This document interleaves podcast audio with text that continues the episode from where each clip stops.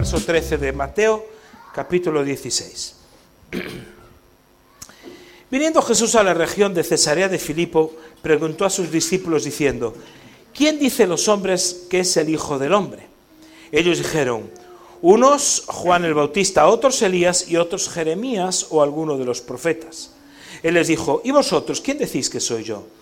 Respondiendo Simón Pedro dijo, tú eres el Cristo, el Hijo del Dios viviente.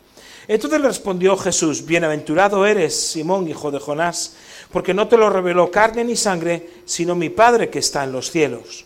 Y yo también te digo, tú eres Pedro y sobre esta roca edificaré mi iglesia, y las puertas del Hades no prevalecerán contra ella. Y a ti te daré las llaves del reino de los cielos, y todo lo que atares en la tierra será atado en los cielos, y todo lo que desatares en la tierra será desatado en los cielos. Amén. Jesús iba camino de Cesarea de Filipo, por la región de Cesarea de Filipo, y de repente pues se para, si es que fuese caminando, a lo mejor estaban eh, eh, comiendo, pero dice que viniendo Jesús a esa región, de repente hace una pregunta, oye, dice a sus discípulos, ¿quién dice la gente que soy yo? ¿Qué es lo que se está comentando por ahí? Porque Jesús estaba haciendo milagros, Jesús ya tenía fama, pero ¿qué, comentan? ¿Qué se comenta por la calle? ¿Qué se comenta por los pueblos? Entonces de repente todos empezaron a hablar. Los discípulos parecía que tenían muchas ganas de hablar porque decían, bueno, pues unos dicen que eres Juan el Bautista, otros Elías, Jeremías, alguno de los profetas. Y cuando dicen, unos dicen que eres Juan el Bautista, dicen, pero ¿cómo? ¿Cómo Juan el Bautista? Si había algo público y notorio que había ocurrido, es que le habían cortado la cabeza a Juan el Bautista. Juan el Bautista acababa de morir. ¿Cómo pueden confundir a Jesús con Juan el Bautista? Si está muerto. Entonces Jesús trae una conversación con sus discípulos en el contexto, cuando Pedro dice que él es el Hijo del Dios viviente, dice, muy bien Pedro, sobre, tú eres Pedro y sobre, y sobre esta roca edificaré mi iglesia. Jesús está hablando de algo que es edificar la iglesia. Y cuando estamos hablando de una visión celular, la visión celular no existe. La única visión que hay es ganar a gente para Cristo y hacer discípulos. Lo otro es una estrategia. Y yo quiero hablaros de cómo, yo no sé por qué a veces me oigo, no me oigo, se me va el volumen. vale. Entonces yo digo, pues sí, la grabación. ¿Qué quiere decir? Que hay algo que Jesús está edificando y estos textos nos dan unas pistas de cómo es la iglesia que Jesús edifica. Fijaros, el ministerio de Jesús dice que lo confundían con Juan el Bautista. Entonces, si Juan el Bautista estaba muerto, ¿en qué se parecía el ministerio de Jesús con el ministerio de Juan el Bautista al punto de que la gente lo confundiese? Juan el Bautista, que fue el mayor de los profetas nacido de mujer, hasta, hasta, hasta Jesús, es el mayor de los profetas que nunca hubo, Juan Bautista tenía un mensaje que era radical, y es el mensaje de arrepentidos arrepentíos. Además decía que se arrepintiesen, porque el hacha ya está a punto de cortar el, árbol. Así que se arrepintiesen porque venía un juicio y un juicio venidero. Y cuando Juan el Bautista es encarcelado y Jesús empieza a predicar, allá por Mateo 4:17, Jesús empieza a predicar exactamente el mismo mensaje de Juan el Bautista. Arrepentíos porque el reino de los cielos se ha acercado. Arrepentíos porque el reino de los cielos se ha acercado. Es decir, ¿en qué se parecían ambos ministerios? En que los dos predicaban el arrepentimiento. La iglesia que Jesús edifica tiene que ser una iglesia que predique el arrepentimiento. Pero cuando yo digo la palabra iglesia, no estoy pensando como pensaba antes en este grupo de gente.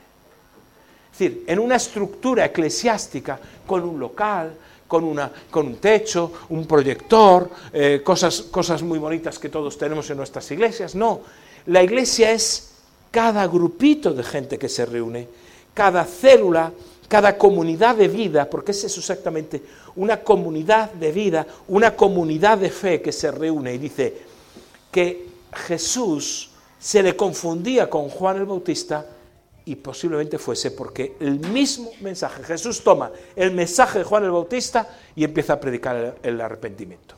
¿Por qué digo esto? Porque mirad, nuestros grupos no son grupos de autoayuda. Nuestros grupos cuando reunimos los jóvenes, matrimonios, solteros, hombres, mujeres, no estamos ahí para pasarlo bien, simplemente lo, pasamos bien. No estamos ahí para hacer una autoayuda, nos ayudamos unos a otros. No estamos ahí simplemente para, para cuidarnos, que nos cuidamos unos a otros. No, cuando una persona, el, el, poder, digamos, de nuestro mensaje, cuando una persona está en una situación crítica, tiene que ver con el arrepentimiento arrepentimiento. Si una persona viene y tiene problemas con el alcohol, no le decimos, ay pobrecito, y estás borracho, tranquilo, le pasamos la mano por encima. Por supuesto que tendrá un problema, por supuesto posiblemente necesita una medicación o necesite tratamiento, no estoy negando eso.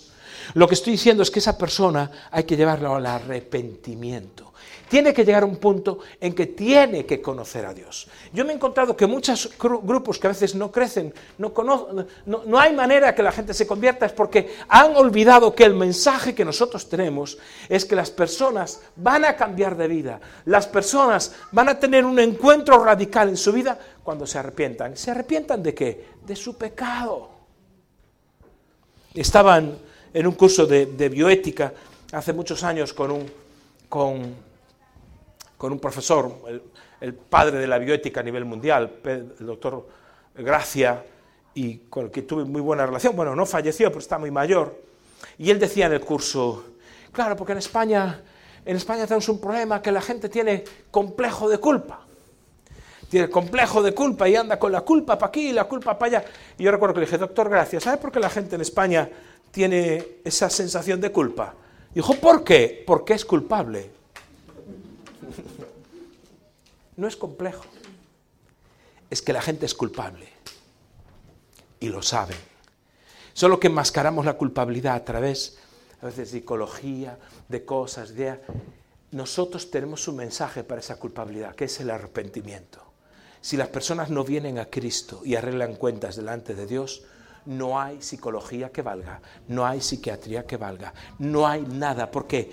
Porque hay una barrera la iglesia que Jesús edifica es una iglesia, dice, yo edificaré mi iglesia. Es una iglesia, es un grupo de personas que son capaces de predicarle a las personas que se arrepientan. No ya como hacía Juan el Bautista, si no te arrepientes te vas al infierno, sino como hacía Juan Jesús.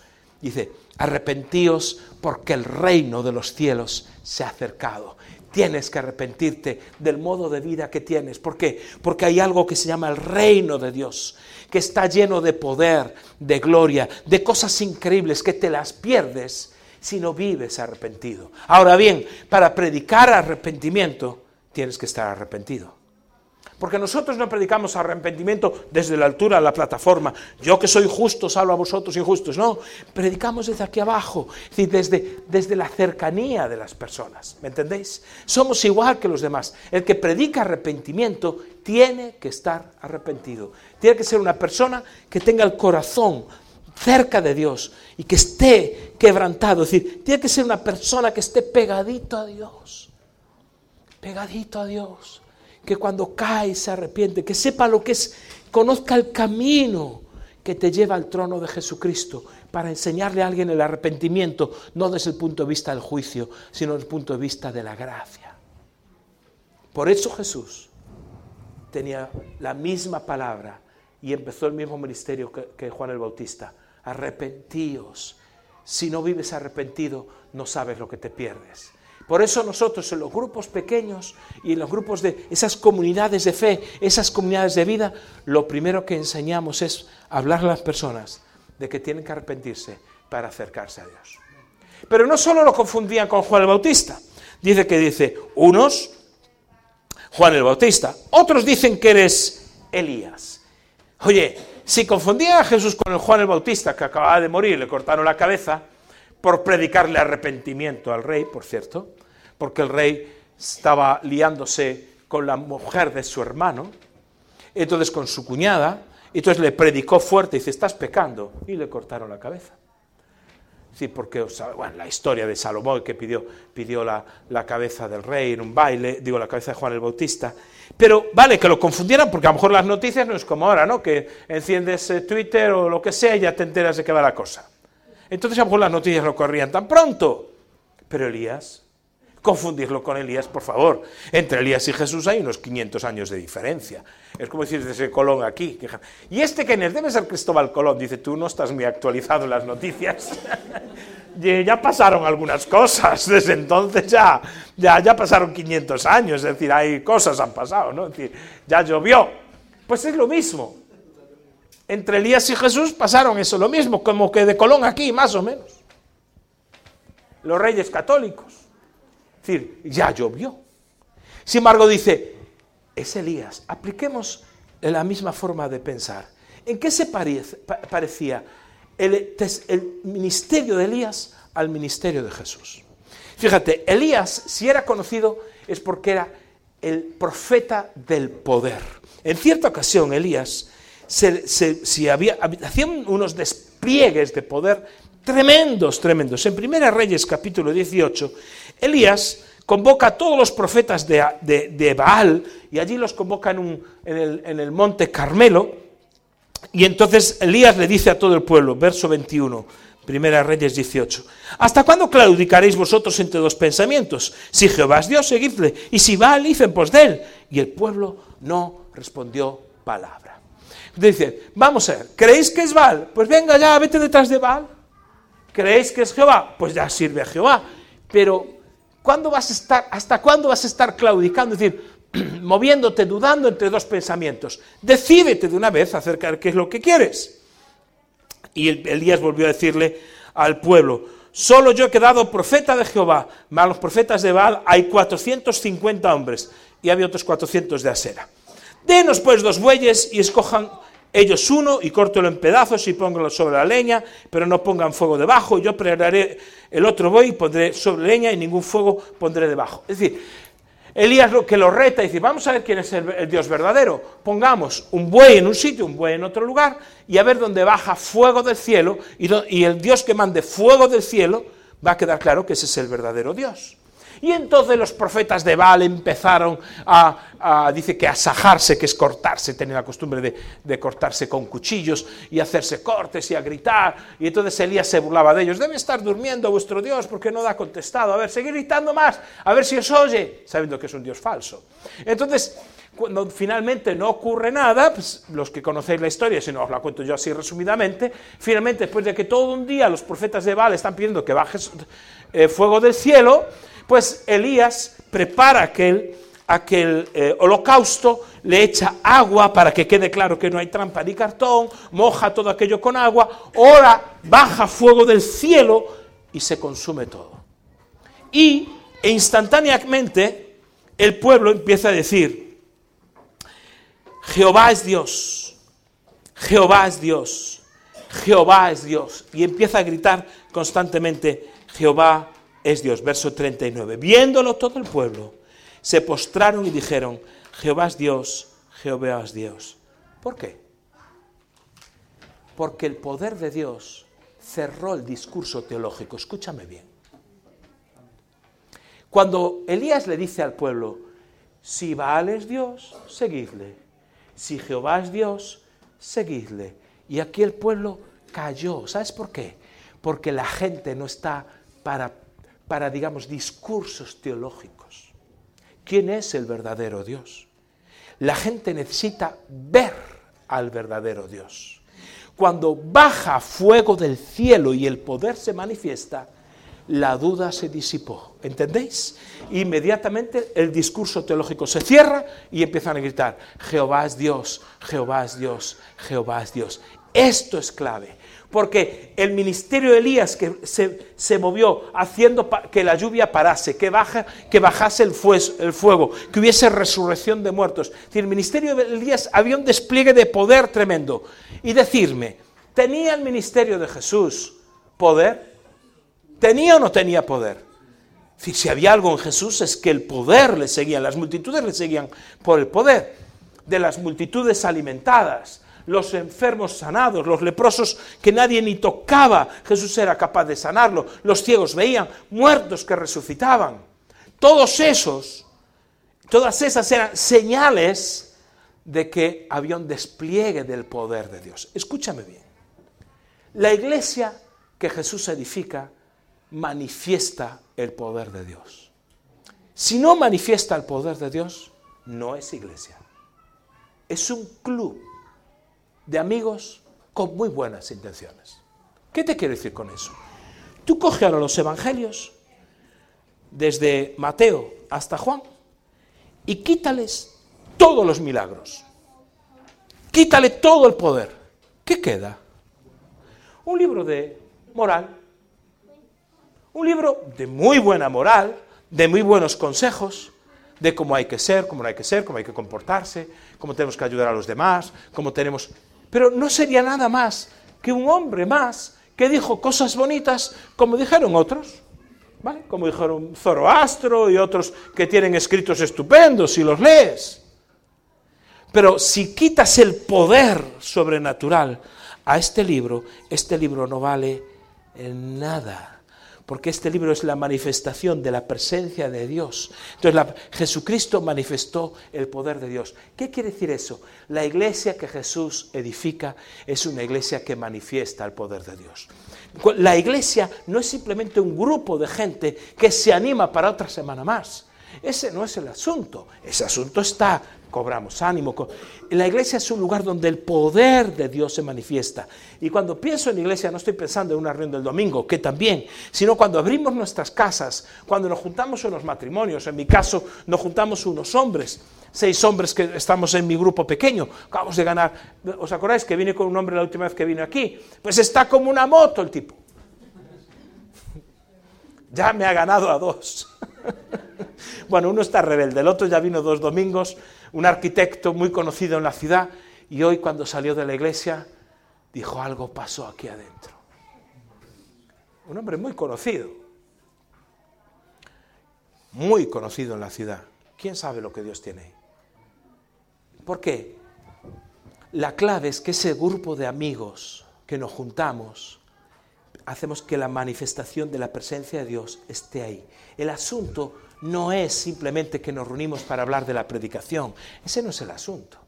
El asunto es que tú vienes con tus cargas porque está tu mamá enferma. Tú vienes con tus cargas porque estás el, el, trabajo tal vez te vayan a cerrar la empresa. Tú vienes con tus cargas porque emocionalmente alguien te ha hecho daño y te ha destrozado. Y entonces nosotros creemos que no, ay, pues nada, tranquila, cuando quieras, no, tranquilo, ya Dios te proveerá de trabajo. ¿Qué es eso?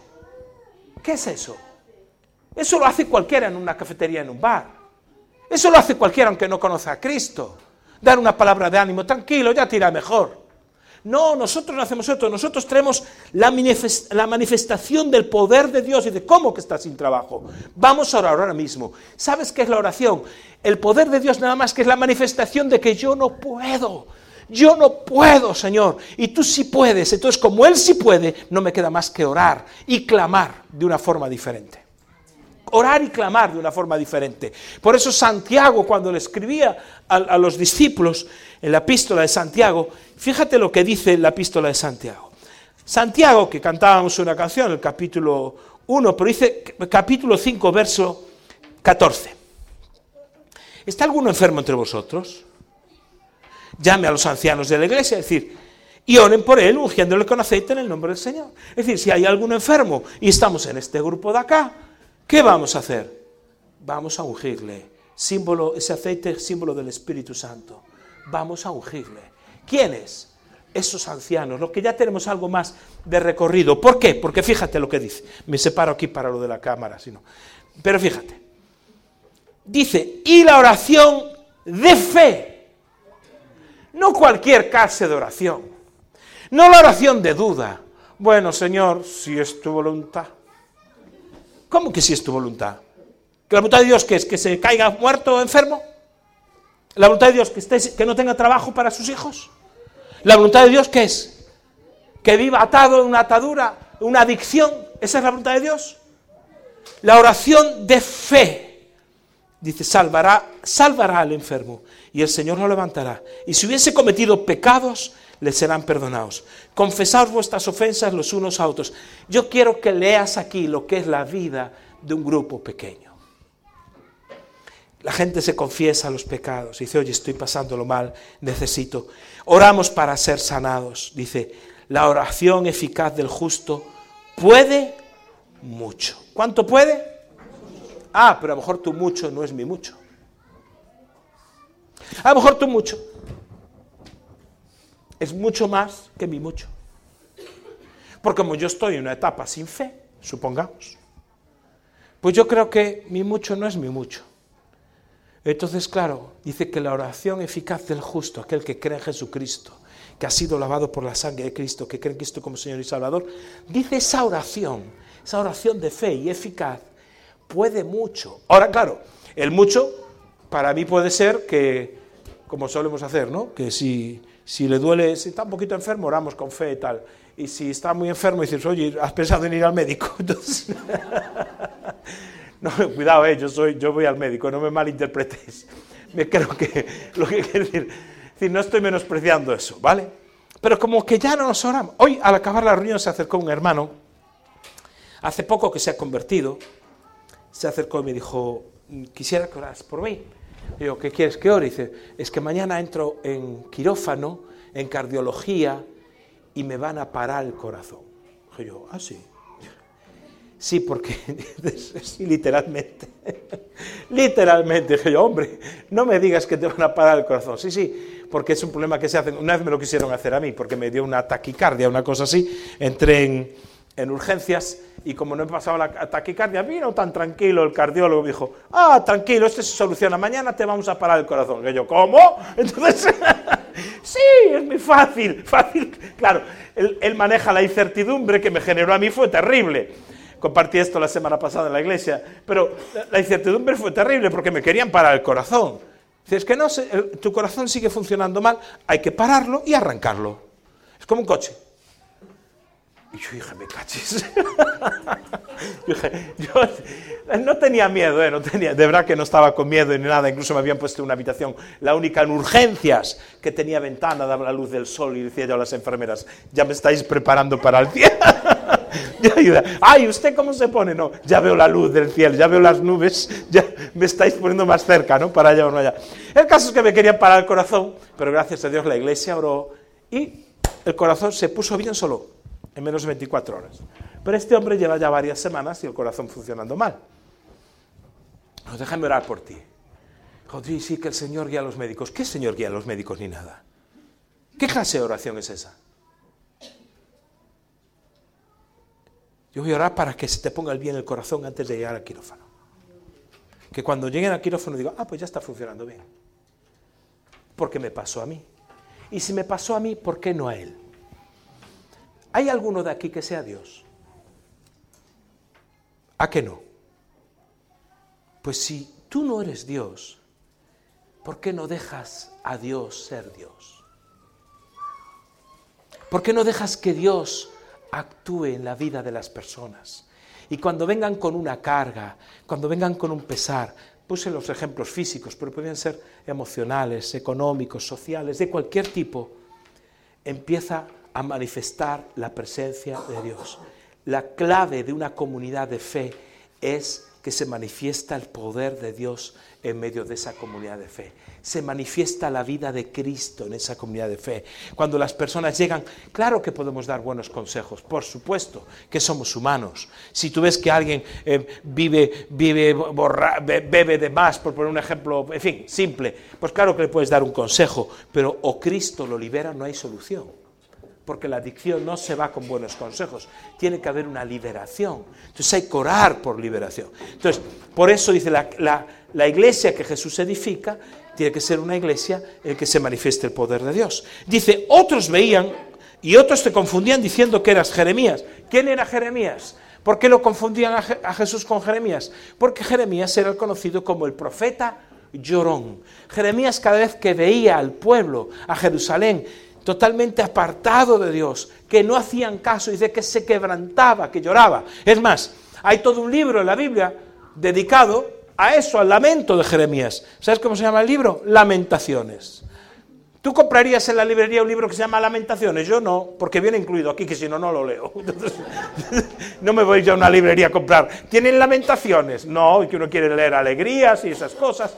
Pero hay todo un libro, muy, muy cortito de leer, que se llama así, Lamentaciones. Que por cierto, hay unos versículos preciosísimos, que incluso cantamos en la iglesia. nuevas cada mañana y tu misericordia no tiene fin. Es decir, el libro de lamentaciones surge de un profeta que se lamenta porque ve a un pueblo perdido, un pueblo desorientado. A Jeremías le dolía al pueblo que no conocía a Dios, que desobedecía a Dios. ¿Qué se parece el ministerio de Jesús al ministerio de Jeremías? Cuando Jesús vio las multitudes, se le puso el corazón como una calabaza.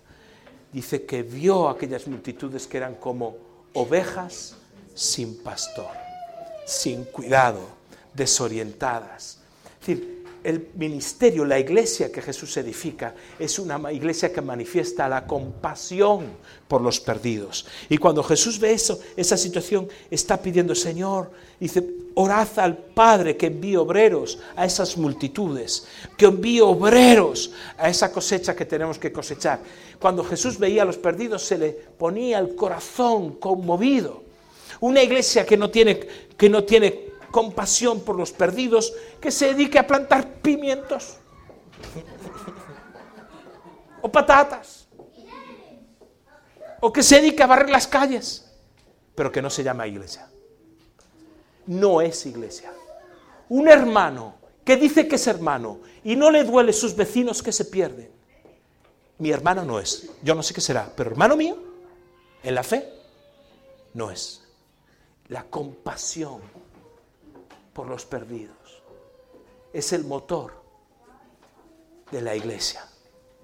Por eso dice que confundía a Jesús. Es como Jeremías. Jesús cuando llega a las puertas de Jerusalén, cuando lo van a recibir con, gritando, sana, sálvanos hijos de David, y ponen las enramadas y celebramos todos la entrada a triunfar a Jerusalén, lo que no, no se lee es lo que pasa antes. Dice que cuando llega a Jerusalén, Jesús se postra, cae postrado llorando por una Jerusalén que dice, oh, si supieras, si supieras como el Padre siempre ha querido atraeros como la gallina atrae a los polluelos, si supieras como mandaban profetas para que aquel pueblo se arrepintiese, para que el pueblo no se arrepentía, Jesús tenía compasión por los perdidos. Por eso él dijo, yo no he sido llamado para venir a por los justos, yo he venido por los pecadores. Si hay una señal de los grupos pequeños que nosotros tenemos, los grupos, de esas comunidades de fe, esas comunidades de vida, la señal primera no es que son un grupito de amigos que se llevan bien, no es que estamos aquí porque ahora, bueno, nos caemos bien, son la misma edad, no sé qué, no, es porque sueñan, tienen compasión por los perdidos. Por eso cada domingo en nuestra iglesia, cada domingo hay gente nueva, gente invitada. ¿Por qué? Porque hay compasión por los perdidos. Dice, ay, viene mucha gente invitada, claro, porque alguien los invita. ¿Y por qué los invita? Porque hay compasión por los perdidos. No pensamos en otra cosa, siempre estamos dándole vuelta a cada cómo vamos a hacer para predicarle a este, al otro. Ahora viene una película que es de Chosen, empieza la cuarta temporada, la van a poner en los cines, a menos en Lugo, que yo hablé con la productora, viene, viene y la ponen en Lugo. ¿Sabes qué vamos a hacer? Vamos a llevar a un montón de gente a los cines para que escuchen una película. Y al acabar tomamos un café y charlamos de eso. ¿Por qué? Porque el objetivo número uno de la iglesia es tener compasión por los perdidos. ¿Tú te vas al cielo, sí o no? Pues no te, no te incumbe ninguna otra cosa más que llevar a uno más contigo al cielo. Uno más para Cristo antes de irse al hogar. Uno más. Por eso la iglesia que Jesús edifica tiene compasión por los perdidos. Dice, y algunos dicen que eres alguno de los profetas. Voy, voy apurando. Dice, ¿qué tenían los profetas? El ministerio de los profetas era traer la voz de Dios al pueblo. Jesús trajo la voz de Dios al pueblo. Claro, él mismo era Dios. Traía la voz de Dios al pueblo. La iglesia tiene un ministerio profético que es hablarle a la gente lo que Dios dice. La gente está desorientada, la gente ha perdido el norte, no sabe a dónde acudir. Nosotros tenemos que decirle a las personas, no consejos bonitos, como decía antes, de autoayuda acerca de cómo tienes que arreglar tu matrimonio, o cómo tienes que arreglar tu vida, o lo de aquí, o lo de más allá. Es decirle lo que la Biblia dice acerca de su vida. Es decir, traerle palabra de Dios, y no palabra de Dios para destruir, porque la palabra, la, palabra profética, dice, dice la Biblia, que viene para exhortar, para redarguir, para edificar, para consolar. Es decir, hay un proceso que las personas cuando reciben lo que Dios dice, de repente algo ocurre aquí adentro. Jesucristo dijo, mis palabras son espíritu y son vida. Siempre que prediques el Evangelio tiene que ocurrir eso mismo. Y el deber de todo predicador aquí arriba, pero ahí abajo es lo mismo, convertir la palabra en espíritu y en vida. Tiene que producir vida en las personas. Tiene que haber algo que diga, eso es. Esto es lo que yo estaba esperando, esto es lo que yo estaba buscando. Eso es un grupo de fe, eso es una comunidad de vida, esos son nuestros grupos. Eso es una iglesia que está edificada por Jesucristo. Ahora, la historia no se acaba ahí. De repente, ¿y de qué dice la gente? Todos opinando. Oh, dicen Pedro, o dice Juan el Bautista, Jeremías, sí, sí, sí. Y entonces de repente Jesús les dijo, ¿y vosotros? ¿Quién decís que soy yo? Ahí ya no hay más respuestas. Ahí no se pelean por contestar. Y la pregunta sigue siendo pertinente. ¿Y se puede saber quién es Jesús para ti hoy? ¿Quién es Jesús? Ya no hubo, insisto, peleas para contestar. Porque para muchos Jesús es como la lámpara de Aladino que si la frotas, bueno, algunos la lámpara de no debo ser yo, porque vienen a mí a ver si me frotan a ver si sale algo. Siempre, pastor, ore usted. pero, ¿cómo? pero puede orar usted. Sí, pero a usted Dios le oye más. Dice, oiga, que aquí somos todos hijos, aquí no hay sobrinos, no hay primos de Dios, no hay nietos de Dios, aquí estamos en la misma categoría. Pero viene el pastor a ver si frotándome, pues sale. Yo entiendo lo que es, ¿no? Pues, se espera que una persona que predica viva cerquita de Dios. Pero eso se espera de quien predica, de un papá, de, todos. Aconsejaba a un padre esta semana que consume marihuana de, más de, de vez en cuando no, más de cuando en vez, con demasiada frecuencia. Y yo, pero es una pena. Tú que ya podías estar liderando con todos los dones que Dios te dio y andas con este rollo. Sí, no, es cierto, es cierto. Le digo, ¿tú estás para liderar a los hombres de esta iglesia? Dijo, no, no, no. La verdad es que no. Ah, no, para los hombres no, pero para tus hijos sí. ¿A tus hijos los puedes liderar? ¿A tus hijos los puedes discipular? ¿Tus hijos son menos que un hombre de esta iglesia? Tus hijos sí. Tú andas flojo y puedes ser el padre de tus hijos siendo flojo. Pero tú mismo te anulas para ser un líder de esta iglesia. No tienes vergüenza. Que nadie me pida consejería que puede salir, le un traje. ¿Quién soy yo? Para ti, te pregunta Jesús. Porque hay gente que solo es mi sanador, mi proveedor, mi, mi, como decimos en España, ¿no? Todo el mundo se acuerda de Santa Bárbara cuando truena. Mi ambulancia. El día que Jesucristo nació, ese mismo día los ángeles se aparecen. Hay un espectáculo celestial que los pastores quedan anonadados porque ven una cosa gigantesca y oyen un cántico y una manifestación de los ángeles que cantamos en Navidades como un villancico bonito. Es algo más que un villancico bonito. Y aquellos ángeles les dicen a los pastores, os ha nacido hoy en la ciudad de David un Salvador, Cristo el Señor. Ahí se resume toda la figura de Jesucristo. Él es Salvador y Señor. No solo es Salvador, claro que te salvó, y claro que te salva de los líos en los que a veces voluntariamente nos metemos, o a veces no tan voluntariamente, sin querer. La vida viene muy torcida, a veces viene muy complicada. Y nos salva de esas situaciones. Pero Él también, Él es Señor. Y Señor quiere decir que mi vida se va a alinear con lo que dice este libro. ¿Qué dice ese libro con respecto al matrimonio? ¿Qué dice este libro con respecto a la crianza de los hijos? ¿Qué dice este libro con respecto al manejo de la economía, de todo? ¿Qué dice, qué espera Dios con respecto a mi compromiso y a mi servicio? ¿Qué espera? ¿Qué espera que no tenga compasión por los perdidos? ¿Qué espera? No, yo ya hice bastante. ¿Cómo que hiciste bastante? Yo podía decir lo mismo que llevo 40 años en el Evangelio. Ahora me retiro, que ya hice bastante. ¿Ah, sí? Rick Warren, el pastor de la iglesia de Saddleback, su día una de las más grandes de Estados Unidos, de un movimiento de iglesia con propósito, del libro más vendido después de la Biblia, Una vida con propósito, el autor de ese libro, cuenta que cuando él estaba, su papá estaba muriendo, todos los hermanos son siervos de Dios, siervas de Dios de diferentes maneras, y su papá también había sido un hombre de Dios tremendo. Dice que estaba muriendo su papá.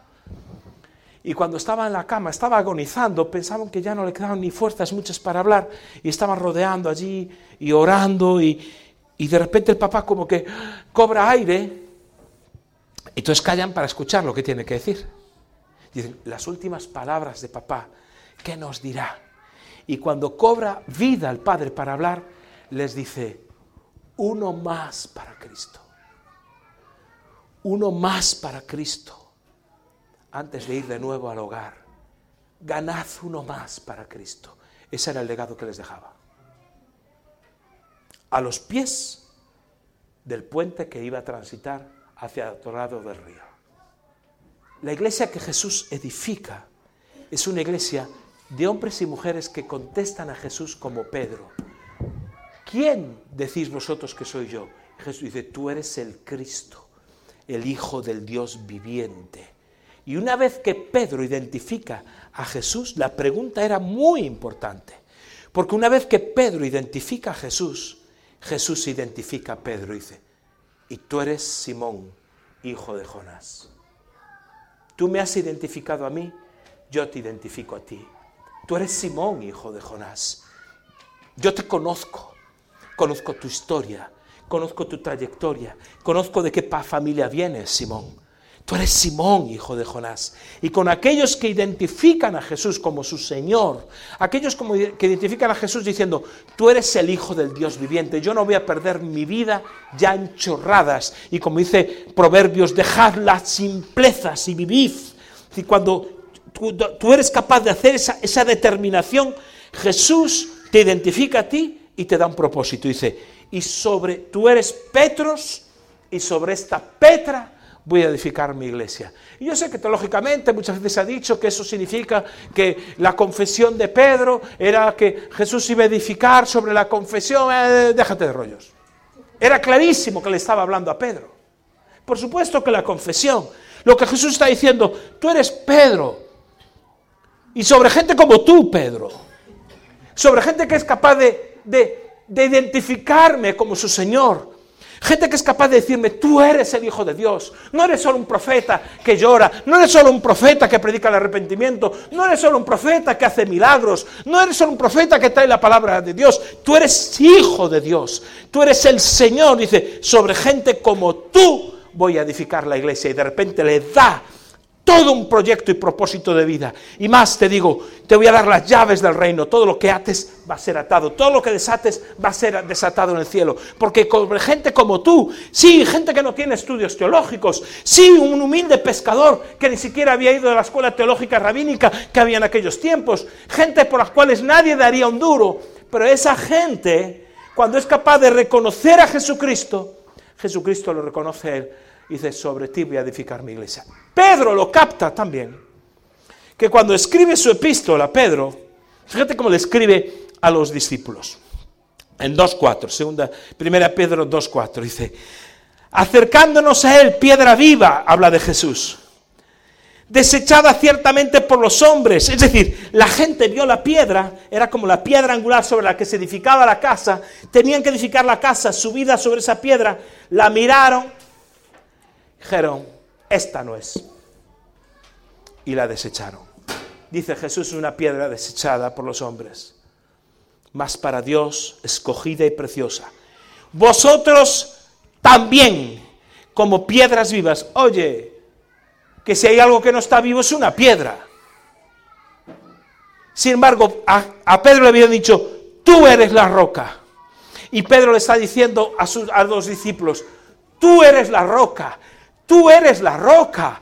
Cada uno de nosotros es la roca. No se, trata, no se trata de que, ay, la roca ahora es el Papa, porque no, no, es que cada uno de nosotros, también vosotros sois piedras vivas, sed edificados como casa espiritual. Jesús lo que está diciendo a Pedro es, mira Pedro, Claro que hay una iglesia que tiene que ser edificada en, el arrepentimiento. Claro que hay una iglesia que tiene que manifestar el poder de Dios. Claro que hay una iglesia que tiene que estar constantemente predicando con compasión a los perdidos. Claro que hay una iglesia que tiene que estar trayendo la palabra de Dios. Pero yo no puedo hacer nada de eso si no hay alguien como tú que dices, aquí estoy, yo soy la respuesta. ¿Sabéis por qué nos está yendo, entre comillas, también, porque eso es la gracia de Dios, porque la iglesia de Lugo ya no se edifica sobre un Marcos Zapata. La iglesia de Lugo no se edifica sobre un hombre, sino sobre un montón de personas sencillas, humildes, por las cuales nadie antes daría un duro. Hoy una mujer como que todos conocemos como Jessie, una hermana de la República Dominicana, hace apenas, ¿cuánto? ¿Cuatro años? Estaba, estaba terminal, con un cáncer acabada. Su familia se dedicaba a la brujería, brujería, pero brujería de, de sacrificios de animales. Hoy esa mujer por la cual nadie daría un duro, es una mujer de Dios extraordinaria. Ha ganado a gente, los ha discipulado. ¿Por qué? Porque humanamente no contarías con Jesse para nada. Pero Jesse un día le dijo a Jesucristo, tú eres mi Dios tú eres el Hijo del Dios viviente. Tú eres. Y Jesús dijo, sobre ti edificaré la iglesia. Sobre Jesse edifica la iglesia. Sobre Roberto edifica la iglesia. Sobre María. Sobre Juan. Sobre Ana. Marcos es uno más.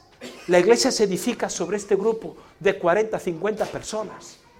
No se edifica porque haya un José Gabriel y una Karina super ungidos o un Maxi y una Romina. No tiene nada que ver con eso. Ellos simplemente le dijeron un día sí a Jesús. Le dijeron, sí, tú eres el Señor de mi vida. Tú eres el Hijo del Dios viviente. Dijo, contigo lo voy a hacer. Pero hoy vamos a presentar nuevos líderes. Gente que le dijo sí a Dios. Y mañana, ¿sabes quién tiene que ser? Tienes que ser tú. Y no me valen excusas, porque no me valen las excusas de nadie Lugo, menos las de Orense. Imagínate cómo está Oconto. No vale. Porque entonces esa es la clave de la visión que llamamos celular. ¿Sabes qué es? Toda la iglesia empoderada, todas las personas que le han dicho que sí a Jesús van a ser usadas. ¿Cómo? Con corazón arrepentido, con poder, de repente el corazón se les conmueve por aquellos que están perdidos. Empiezan a soñar cómo hablarle a sus amigos, a sus compañeros de trabajo, a su familia que hacía tiempo que no la hablaban. Empiezan a tener palabra de Dios, no palabra humana, palabra profética de Dios, para traer consuelo al cansado, traer palabra de esperanza al abatido. Todo cambia.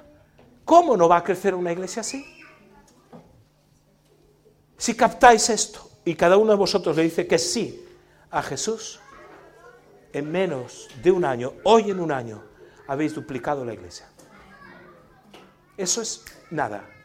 No es humano, porque podéis ganar uno más para Cristo, como el papá de aquel pastor, uno más para Cristo, antes de ir de nuevo al hogar. Nos ponemos de pie, por favor. Quiero orar.